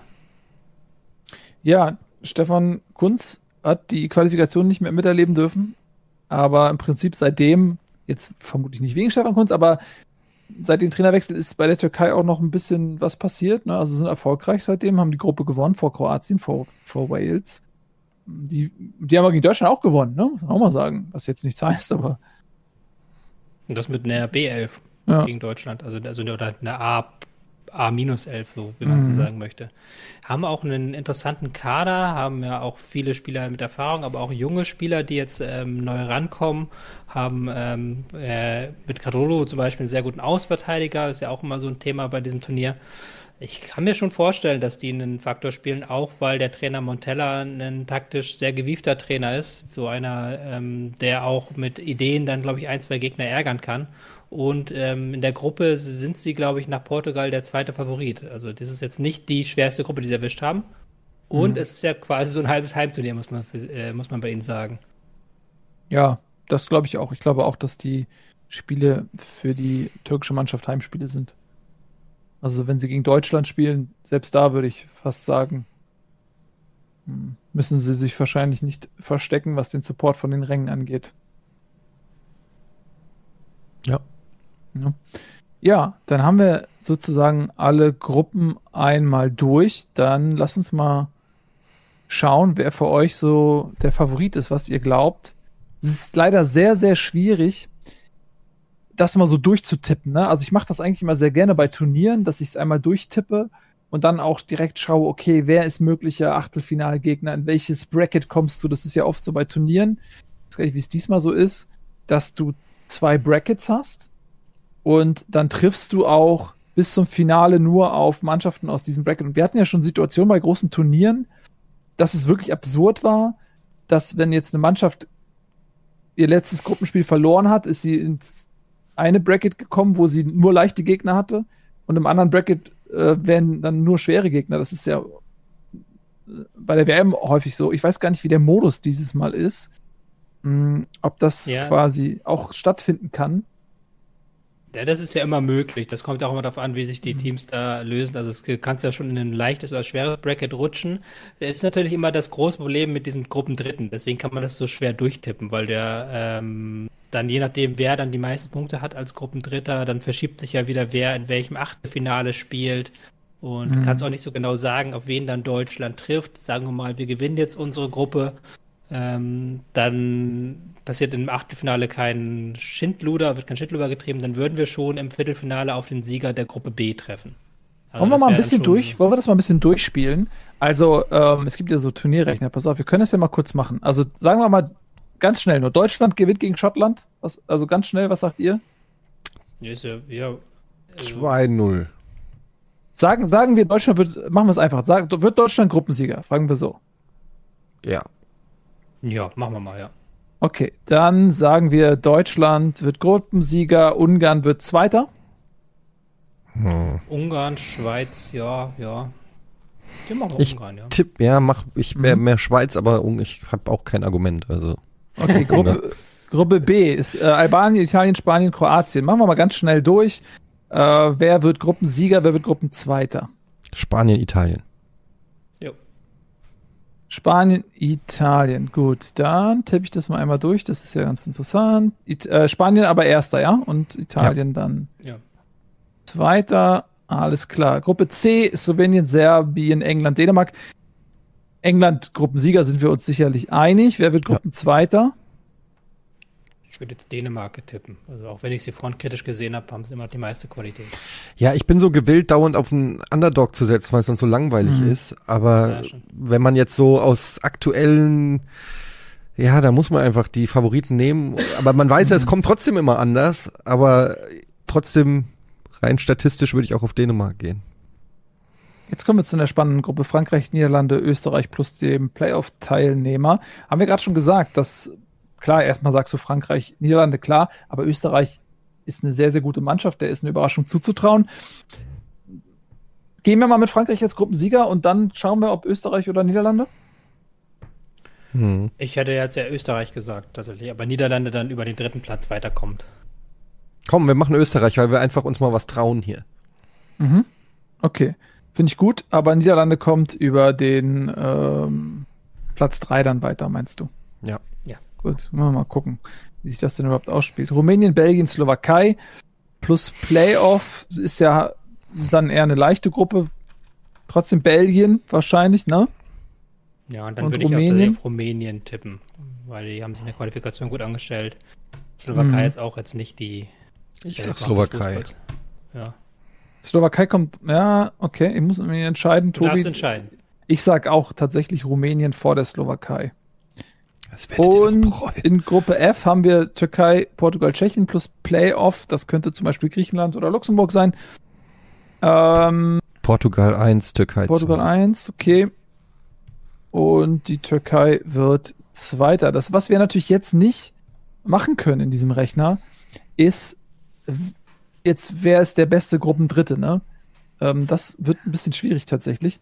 So, dann hätten wir folgende Situation, wenn wir das jetzt so getippt haben, hätten wir folgende Achtelfinals. Wir hätten Spanien gegen Schottland. Hm. Weil ich jetzt aus irgendeinem Grund, warte mal, Schottland, das ist, macht keinen Sinn. Nee, wir nee, nee. Ja, wir, können ja die, wir können ja die Gruppendritten alle ausscheiden lassen im Achtelfinale. Das ist ja gar kein. Das ist ja, glaube ich, die Schottland ja, ist sogar als Gruppenvierter weitergekommen. Was ist denn das? Das ist ja ein stranger Rechner. Das ergibt keinen Sinn, das geht nicht. Das, äh, was? Die sind hier Gruppenvierter und sind trotzdem äh, gegen Spanien dabei. Das ist ja irgendwie strange. Dabei ist, nee, das muss, das muss Ungarn eigentlich und sein. Das ist ein glaube, Fehler. Da kannst, du einfach, nee. da kannst du einfach Spanien jetzt mal ins Viertelfinale vorrücken lassen. Ja. Lassen wir mal Spanien. Und Deutschland würde nach dieser Rechnung, wo jetzt vertraue ich ihr nicht mehr, gegen Dänemark dann spielen. Ja, aber das ist richtig. Kommt natürlich weiter. Ach so, was ist das denn hier? Deutschland ist jetzt Okay, der Rechner ist leider kaputt. Jetzt spielt Deutschland gegen Dänemark und gegen Schottland. Gleichzeitig. Achtelfinale gleichzeitig. Okay, das ist natürlich leider hier krunk, da ist der Rechner leider kaputt. Aber okay, dann hätten wir im Viertelfinale Spanien, ne? Spanien, das wäre schon krass. Ja, das ist dann schon Ciao Kakao. Ja. Wen hätten wir bei F1? Hatten wir dann Portugal? Ja, das ist leider, der Rechner ist leider Grütze. Portugal das käme dann gegen einen Gruppendritten auch weiter. Dann haben wir noch ähm, D2 und e gegen E2. Da ja. haben wir halt äh, Österreich und äh, Rumänien. Mein guter Rechner. Relativ guter, ja. guter Pfad für Österreich. Dann hätten wir Viertelfinale Portugal gegen Österreich. Und dann Deutschland wär, würde dann im mhm. Halbfinale, wenn sie gegen Spanien weiterkämen, auf den Sieger zwischen äh, Österreich und Portugal. Äh, Portugal treffen. Aber das wäre schon, also man kommt ja meistens anders, als man kalkuliert, aber Spanien im Viertelfinale wäre auf jeden Fall schon mal ein Brett. Das wäre die größere Hürde als dann das Halbfinale eigentlich. Mhm. Besser auf jeden Fall als Italien im Viertelfinale. Das wäre, glaube ich, der Super-GO. Aber wenn man was reißen will, ich finde das auch, ganz ehrlich, ich, es ist auch immer so ein bisschen lame, wenn man dann ins Finale kommt und irgendwie keine, nicht die großen Nationen hatte. Also ich bin ja eh schon immer so, was so Nationalmannschaft geht, vorsichtig, euphorisch, aber wenn dann, wenn dann will ich auch in so einem, in so einer EM, dann will ich doch auch diese Spiele gegen Italien, gegen Spanien, gegen England. Ich will die ja nicht alle umschiffen, um mich dann am Ende zu einem EM-Sieg zu schleichen, sondern, also, das ist zumindest meine romantische Verklärung. Äh, mhm. Ich will am Ende Europameister werden und die ganzen großen Nationen rausgehauen haben. Noch einmal kurz zur Erklärung, warum dieser Gruppensieg aber trotzdem wichtig ist. Weil auch wenn du natürlich recht hast mit dem, mit der, was du sagst, aber es ist natürlich einfacher, wenn du natürlich erst zum Schluss deine Topleistung abrufen musst und dich langsam reinsteigern kannst. Ja. Aber wenn wir Gruppenzweiter äh, werden, treffen wir dann auf den zweiten der Gruppe B, also auf Italien, Spanien oder Kroatien. Und im Viertelfinale auf den Sieger der Gruppe C, also auf England. Also das ist auf jeden Fall ein extrem harter Pfad. Ja, also das wird wirklich schwierig. Dieses Jahr ähm, bis ins Finale zu kommen, ist verdammt schwierig. Die U17 war eben ganz kurz, ne? Deren Fahrt ins Finale zum Titel war Achtelfinale USA, wobei die USA im Jugendfußball sehr gut sind. Dann Spanien im Viertelfinale, im Halbfinale Argentinien, im Finale Frankreich. Das ist genau das, was das du gerade gesagt hast. Das ist verdient. Ja, das ist das Beste, was die Welt hat im Jugendfußball. Genau. Das ist doch geil. Das ist doch, das macht doch einen Sieg. Also natürlich hätte man sich auch gefreut, wenn es Aserbaidschan gewesen wäre oder so, aber das ist doch richtig, da kannst du richtig mit stolzer Brust sagen, uns wurde das nicht geschenkt, mhm. sondern wir haben, ich, wir, wir haben dir einfach, wir haben, wir haben uns den Titel geholt, ey. So sieht's aus, ja. Apropos Titel holen, jetzt müssen wir natürlich nochmal tippen, ne? Wer, mhm. wer macht's dieses Jahr? Es gibt natürlich so ein, zwei safe Bets, aber auch die sind erlaubt. Äh, lass uns das mal machen, wie wir es bei Bundesliga machen, äh, und zwar mit ein paar Kategorien. Äh, also, wer wird Europameister? Wer ist das Überraschungsteam? Wer ist die Enttäuschung und wo landet Deutschland? Das sind so vier Kategorien. Ihr könnt gerne noch eine dazu packen, die euch Spaß Spieler, macht. Spieler des Turniers, Spieler des Spiels, ja. sowas. Spieler des Turniers, Aber ja. Ähm, ja, also wollen wir uns darauf einigen, Spieler des Turniers, dann haben wir fünf, oder? Hm? Ja. Gut, dann fangen wir doch mal an mit, wer macht's denn? Wer gewinnt den Titel, Eddie? Was glaubst du? Ich sag England. Das ist jetzt natürlich irgendwie ein bisschen easy way out, aber ähm, ich habe ja in diesen Tippspielen schon oft gegen euch verloren, weil ich waghalsige Tipps abgegeben habe. Mhm. Dieses Mal setze ich auf die sichere Karte. Ich glaube, es ist England. Dieses mhm. Mal ist es England. Ja, ich hätte auch England eigentlich sagen wollen weil sie eben jetzt, Stand jetzt, Dezember, über den stärksten Kader verfügen. Aber ich mache es doch auch aber äh, ein bisschen anders, damit wir ein bisschen Abwechslung haben, sage ich Frankreich. Ist jetzt auch nicht der spektakulärste Tipp, aber die sind halt eben so heftig besetzt in jedem Mannschaftsteil, dass es sehr, sehr schwer wird, die zu besiegen. Ja, ihr sagt genau die beiden Mannschaften, die ich auch sagen würde. Für mich sind Frankreich und England die Top-Favoriten. England ist für mich nochmal gewachsen. Sie haben ja damals schon bei der eigentlichen Heim-EM, ne, muss man so sagen, das mhm. äh, war zwar auf ganz Europa verteilt, aber die wichtigen Spiele waren dann alle in England. Das Finale war in Wembley und sie haben ja, glaube ich, jedes Spiel auch nur in England ausgetragen. Ähm, von daher war das eine Heim-EM für sie und da waren sie schon sehr, sehr knapp davor, haben das Finale dann gegen Italien ja im Elfmeterschießen erst verloren, damals mit diesem Drama, als dann die eingewechselten Spieler verschossen hatten, die extra fürs Elfmeterschießen raufgekommen sind. Aber seitdem sind sie nochmal gewachsen. Sie haben eine große Qualität. Ein Phil Foden ist besser geworden. Ein äh, Jude Bellingham ist in absoluter Weltklasseform. Bei Real Madrid ist der ein absolutes Phänomen dann hast du aber auch drumherum einfach äh, gute Spieler. Harry Kane natürlich ein Weltklasse-Stürmer vorne drin. Du hast ähm, gute Außenverteidiger. Auch in der Innenverteidigung haben wir schon drüber gesprochen, dass Stones und Maguire, finde ich, mh, besser sind, als sie manchmal gemacht werden. Also den traue ich absolut den Titel zu und von der Qualität her ist Frankreich über allem. Also wenn Frankreich, die, wenn alles normal läuft, gewinnt Frankreich. Weil die einfach de facto die beste Mannschaft haben. Ein, eine unfassbare Dichte in der Qualität. Die können, die sind eigentlich überall doppelt besetzt, richtig gut doppelt besetzt. Also die, ja, das muss schon, da muss schon ein schlechter Tag kommen. Deswegen sage ich auch Frankreich, aber England ist für mich dicht dahinter als Zweiter. Langweilige Tipps, aber was soll man machen? Ne? Aber ist das dann automatisch das Finale England-Frankreich? Nee, ne? Kann Nö. man so nicht sagen. Nee. Nee, es ist auch von der Auslosung her, glaube ich, gar nicht so leicht möglich. Wisst ihr noch, wie Frankreich 2020 abgeschnitten hat?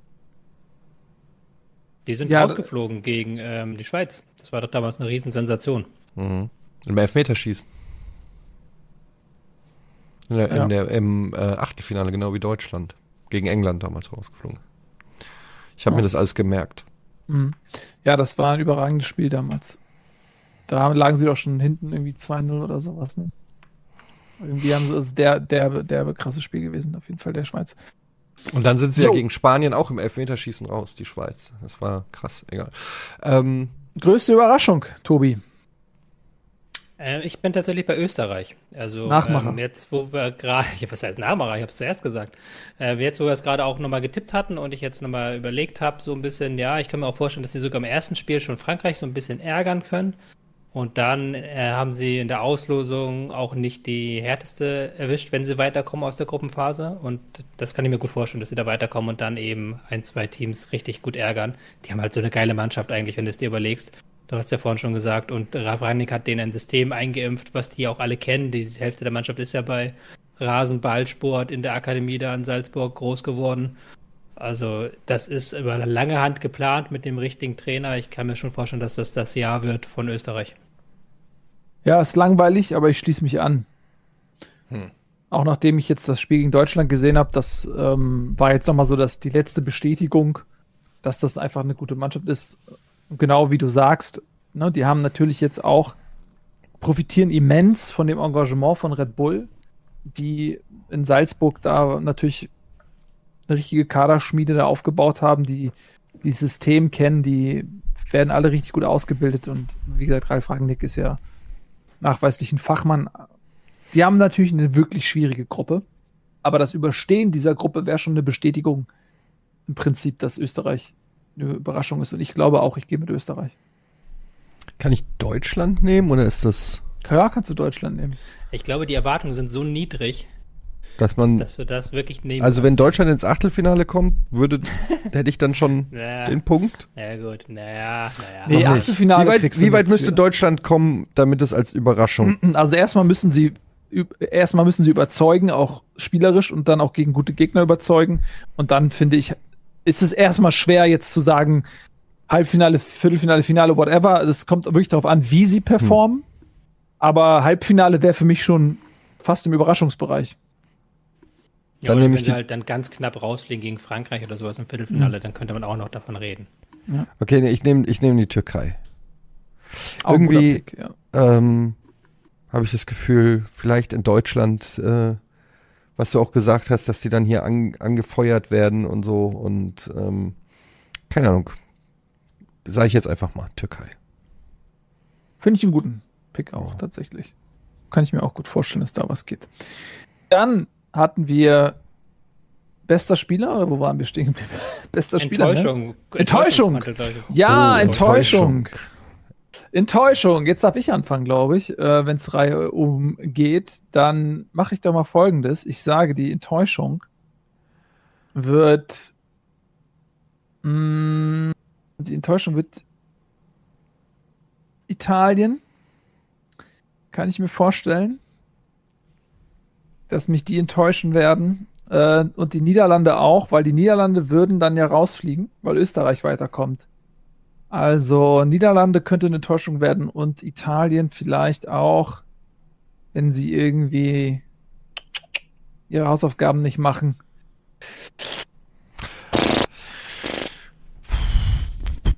Ich gehe mit Niederlande und sage, die fliegen in der Vorrunde raus. Ähm, wann wäre Deutschland eine Enttäuschung? Vorrunde.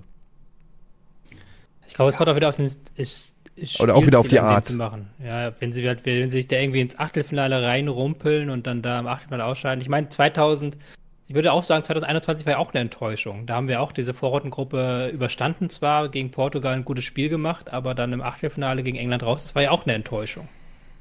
Ich bin immer enttäuscht von Deutschland eigentlich, deshalb. Aber ähm, ich nehme, Achtung, ich nehme Frankreich. Hm. Ich nehme Frankreich, weil ich weiß auch nicht. Irgendwie habe ich das Gefühl, gerade weil das so ist, wie Nils sagt, dass da alles so gut ist, da ist so, die, das ist so eine richtig schöne Fallhöhe. Und letzte EM hat es auch nicht geklappt. Und irgendwie habe ich so das Gefühl, dass dann so mit Kolomwani und Mbappé da vorne, das wird nichts. Das klappt schon jetzt in Paris nicht.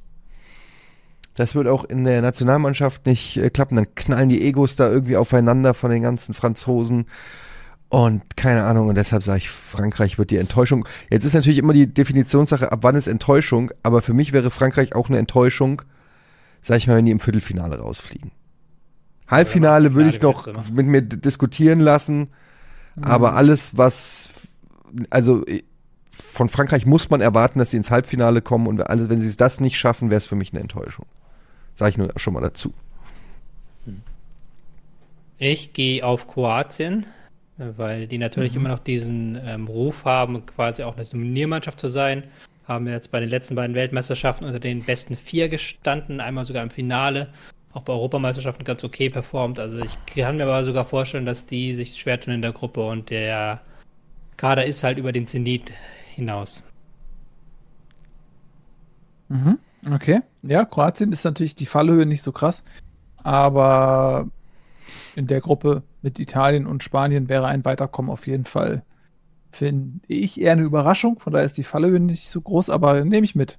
Ja, du darfst aber auch nicht vergessen, dass ja auch Dritte mal weiterkommen. Also es gibt ja auch ja, vier Dritte, die weiterkommen. Ja. Und wenn die jetzt zum Beispiel gegen Albanien nicht gewinnen und dann auch ausscheiden, weil sie nicht bester Gruppenträger ja. werden oder sogar hinter Albanien sind, das wäre schon eine Enttäuschung. Ja, das stimmt. Dann hatten wir, glaube ich, gesagt, bester Spieler, ne? Dann sind wir wieder Beste bei dir, Eddie, glaube ich. Ja. Oder willst du? Ich kann machen. abwarten. Kann, ja, ich sag. Hui, es ist schwierig, es ist schwierig, aber dann sage ich mal Bukayo Saka. Okay, warum? Weil der Typ äh, momentan so ein bisschen der Shootingstar der Premier League ist und ähm, Jetzt könnte man natürlich auch Harry Kane sagen, aber ähm, das überlasse ich euch. Ich weiß nicht, der Typ, der bringt unglaublichen Speed und Power mit. Der scored gerade mit, äh, ist glaube ich gerade 22 geworden. Der scored gut in der Premier League und das wäre so einer, da ich ja auch England als äh, Meister tippe, ähm, wäre das dann so, wer habe ich mir überlegt, wer könnte es dann sein? Klar, Bellingham, Kane, aber ich will mich ja so ein bisschen als ähm, Experte entpuppen. Und da muss ich natürlich Namen nehmen, die nicht jeder sofort auf der Liste hat, um dann sagen zu können, tja, muss man halt kennen. Kennt, den kennt ja kaum einer Bukayo Saka. Ich will auch mal so ein mhm. bisschen anderen Ansatz, weil man natürlich mhm. jetzt, wenn man jetzt von jetzt ausgeht, dann na klar, Bellingham, Kane sind so die beiden einfachsten Kandidaten. Ja. Aber ich sage, das ist noch ein halbes Jahr hin und vielleicht ist es ja auch ein Spieler, der in dieser Saison noch nicht so den Impact gemacht hat, der dann vielleicht auch ähm, mit mehr Frische dann zu diesem Turnier kommt und nicht so völlig überspielt. Mhm. Und da sage ich jetzt von Musiala, dass Musiala ähm, ansteigende Form dann zeigt und dann wirklich mal ein Turnier spielt. Der hat schon bei der letzten WM ein gutes Turnier eigentlich gespielt, hat nur die Chancen nicht gemacht. Aber dass er das, diese Leistung wiederholt und dann auch als ähm, bester Spieler der deutschen Mannschaft die Mannschaft dazu führt, die Fans zu begeistern und mehr zu leisten, als man äh, zu glauben imstande war. Das fände ich sehr, sehr schön. Wenn das äh, passieren würde, dann hm. ähm, würden wir das, weit kommen. Genau, wollte ich gerade sagen, das würde ja, ja, bedeuten, dass Deutschland dann gut abschneidet. Dann müssen wir gleich auch noch auftippen, deutsches Abschneiden, nicht? Ja, ich wäre, also fände ich schön tatsächlich, also wenn Würz äh, oder Musiala das wären, fände ich großartig. Ich glaube allerdings eben nicht, dass es für Deutschland so weit geht und dass am Ende des Tages sind es dann ja immer die Spieler, die dann ins Finale kommen, im Idealfall gewinnen. Das sieht man immer wieder bei Ballon d'Or oder bei bester Spieler des Turniers. Das sind in aller Regel immer der beste Spieler des, der Siegermannschaft. Da ich nicht glaube, dass es für Deutschland so weit geht, so sehr ich mir das wünschen würde, glaube ich eher, dass es dann doch einer der klassischen Spieler ist. Und ich würde dann wirklich mit Bellingham gehen, weil der in einer Monsterform ist. Und wenn er die konserviert, das traue ich ihm zu, dann spielt er in einer englischen Mannschaft, wo eben sich auch nicht die Gegner nur auf ihn konzentrieren können. Der wird halt, er hat Harry Kane vor sich, der hat Phil Foden oder äh, Rashford, Saka, wen auch immer äh, da neben sich und das sorgt dafür, dass die Gegner eben auch aufpassen müssen. Und der ist super torgefährlich bei Madrid auch und deswegen glaube ich, gehe ich, mache ich jetzt ein Safe Bet und gehe mit Bellingham. Gut, akzeptiere ich. Mhm. Guter Tipp. Jetzt sollten wir tatsächlich noch über das Abschneiden der deutschen Nationalmannschaft orakeln. Mhm. Tobi. Ja. Der Analytiker in mir sagt, es gibt eigentlich keine Gründe, warum sie im kommenden Sommer besser sein sollten, als sie es aktuell sind. Sie sind seit Jahren nicht in Form. Die Spieler haben das Selbstvertrauen verloren im Dress der Nationalmannschaft. Es ist kein Gemeinschaftsgefühl, haben wir auch schon analysiert. Und äh, auf der 6 ist so eine Riesenlücke und auch auf den Außenverteidigerpositionen. Aber ich möchte positiv bleiben und ich glaube auch an die Qualitäten, die diese Mannschaft hat, auch gerade an die offensiven Qualitäten. Sie kann sicherlich auch begeisternde Spiele zeigen mit äh, richtig viel Offensivdrang, mit Tatendrang und mit, ähm, ja, mit vielen Toren. Und ich sage, sie dringt bis ins Halbfinale vor. Gewagt. Ich glaube, dass es sehr, sehr stark davon abhängt, gegen wen sie spielen in den Achtel, Viertel, Halbfinals. Ich würde mal einen anderen Ansatz wählen und die Gegner aufzählen, von denen ich glaube, dass sie gegen sie rausfliegen. Mhm. Ich glaube, dass sie gegen Frankreich rausfliegen würden. Ich glaube, dass sie gegen England rausfliegen würden. Mhm. Ich befürchte, dass sie auch gegen Spanien rausgehen würden. Das sind so die drei Mannschaften, wo ich sehr pessimistisch wäre. Bei allen anderen Mannschaften, selbst bei Italien, die ja wirklich unser Angstgegner sind, sehe ich Chancen. Aber der erste dieser drei Mannschaften, und Deutschland wird früher oder später auf eine dieser drei Mannschaften treffen, ist Endstation. Und ob das im Achtelfinale ist oder im Halbfinale, wird sich zeigen. Aber sobald es gegen eine dieser drei Mannschaften geht, ist Feierabend. Du kannst ja schon so ein bisschen tippen. Also du kannst ja schon sagen, okay, durch die Gruppenphase gehen wir als Sieger hervor oder wir gehen als Dritter hervor. Das sagt ja auch dann, auf wen, wann wir auf welchen Gegner treffen, weißt du?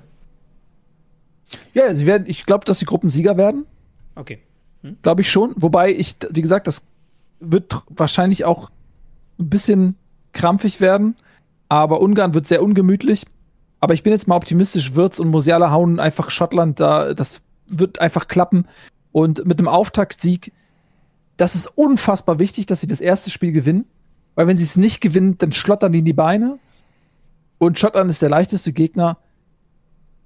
Und das schaffen sie jetzt einfach. Ich habe Würz heute wieder gesehen, der ist einfach so geil und Musiala wird hoffentlich in Form sein. Und äh, dann hauen sie die weg. Werden Gruppensieger, vielleicht gegen Ungarn unentschieden. Und dann äh, müssen sie das bessere Torverhältnis haben oder so. Ich glaube schon, dass sie es schaffen können. Ah, ich bin nicht ganz so optimistisch, muss ich sagen. Ich sehe da noch ein paar mehr Mannschaften, gegen die die rausfliegen würden, meiner Meinung nach. Aber es ist natürlich, das ist jetzt so Stand jetzt versus wo könnten sie sein, ne? Ähm, Tobis Argumentation äh, gibt jetzt wenig Anlass für Optimismus. Du sagst, naja, wenn man sich anguckt, so die, wir haben ja schon ein paar geile Spieler, wenn die ihre Form konservieren oder sogar noch steigern, dann geht da was. Ist echt so eine Glaubensfrage, aber ich bin da auch gerade ein bisschen zu pessimistisch. Ich sag, Viertelfinale ist raus für Deutschland. Hm. Aber genauso gut können ja auch ins Finale kommen, wenn endlich mal alle ihr Potenzial ausschöpfen und diese Mannschaft zusammenwächst irgendwie, dann haben die schon auch eine geile Truppe eigentlich. Das ist ja das, wo wir auch drüber vorhin geredet haben, dass man das eigentlich gar nicht versteht, warum die so scheiße sind. Also du, mu du, du musst ja nicht jeden Titel holen, aber du musst auch nicht gegen jede Mannschaft so äh, leblos abkacken. Also deshalb bin ich gespannt, ob Nagelsmann da noch ähm, die Zeit nutzen kann. Es sind, glaube ich, nur noch einmal Länderspielpause bis zur Im März, ja. Ja, es ist nur noch mhm. einmal Länderspielpause. Also viel Zeit zum Testen und Trainieren und so wird es auch gar nicht geben. Deshalb bin ich da auch eher eher noch ein bisschen pessimistisch eingestellt. Ich glaube, da wird es sehr wichtig, gegen Niederlande und Frankreich Selbstvertrauen zu tanken, weil das ist das, was der Mannschaft aktuell sehr, sehr doll fehlt.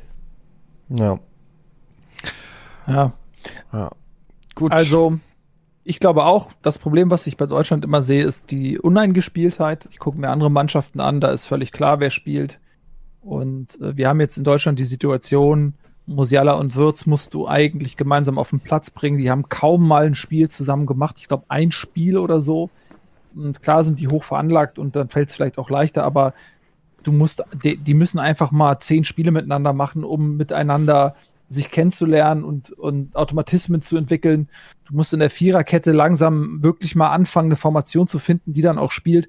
Und das ist das, was mir auch am meisten Sorgen macht dass, dass die einfach nicht eine Mannschaft haben, wo du weißt, dass das ist, das sind die elf, du weißt ja nicht mal, das sind die sieben, die hm. spielen. Mhm. Und das ist so ein bisschen, was mich nervt, ähm, dass die sich einfach nicht einspielen können. Aber ey, vielleicht werden wir auch alle positiv überrascht. Das Tolle ist, wenn die Erwartungshaltung niedrig ist, dann kann man auch nicht enttäuscht werden, sondern eher positiv überrascht. Und einspielen könnt ihr euch mit dem Update für den FC 24. Der beinhaltet nämlich die gesamte Euro 2024 und ähm, wird im Sommer nächsten Jahres veröffentlicht. Das Update ist natürlich kostenlos, also natürlich für Leute, die FC 24 bereits besitzen. Ähm, das Update ist kostenlos. Ähm, die Euro 2024 wird auch in Ultimate Team integriert und wenn man bis zum 16. Januar FC24 spielt, bekommt man einen von sechs möglichen UEFA Euro 2024 Spielern im Ultimate Team geschenkt. Ähm, zu diesen sechs gehört unter anderem Florian Wirz, den Nils liebt. Und wenn man dann die Packs aufmacht, dann hofft man, dass er es wird. Oder so ähnlich. Ja. Gut, dann äh, bedanken wir uns ganz herzlich ähm, bei EA, bei FC24 für die Einladung, mal gemeinsam in dieser Konstellation über die Euro zu sprechen. Hat uns zusammengebracht, finden wir super. Herzlichen Dank. Vielen lieben Dank ähm, fürs Zusehen. Tobi, auch super, dass du Zeit hattest, es einrichten konntest. Und dann sehen wir uns ja wie immer dann bei Bundesliga, ne? Ja, ja morgen schon wieder. direkt schon wieder. Mhm. Muss ich kommen? Ich fürchte schon, ja. Ich fürchte auch. Kannst ja zu Bundesliga schon mal reinfühlen. Komm. ich schon mal macht, ihr, macht, ihr, macht ihr vorher Bundesliga? Wir machen mal schauen, ist noch nicht ganz geklärt. Ja. Wir machen auf jeden Fall Bundesliga morgen, ja. Mhm. Okay. Gut. Dann war's das. Äh, euch herzlichen Dank fürs Zusehen und äh, wir wünschen uns allen eine erfolgreiche Europameisterschaft und bis es soweit ist, könnt ihr bei FC24 schon mal die Teams besser kennenlernen. Vielen Dank fürs Zusehen, macht's gut, tschüss und auf Wiedersehen, Leute. Tschüss. Ciao, ciao.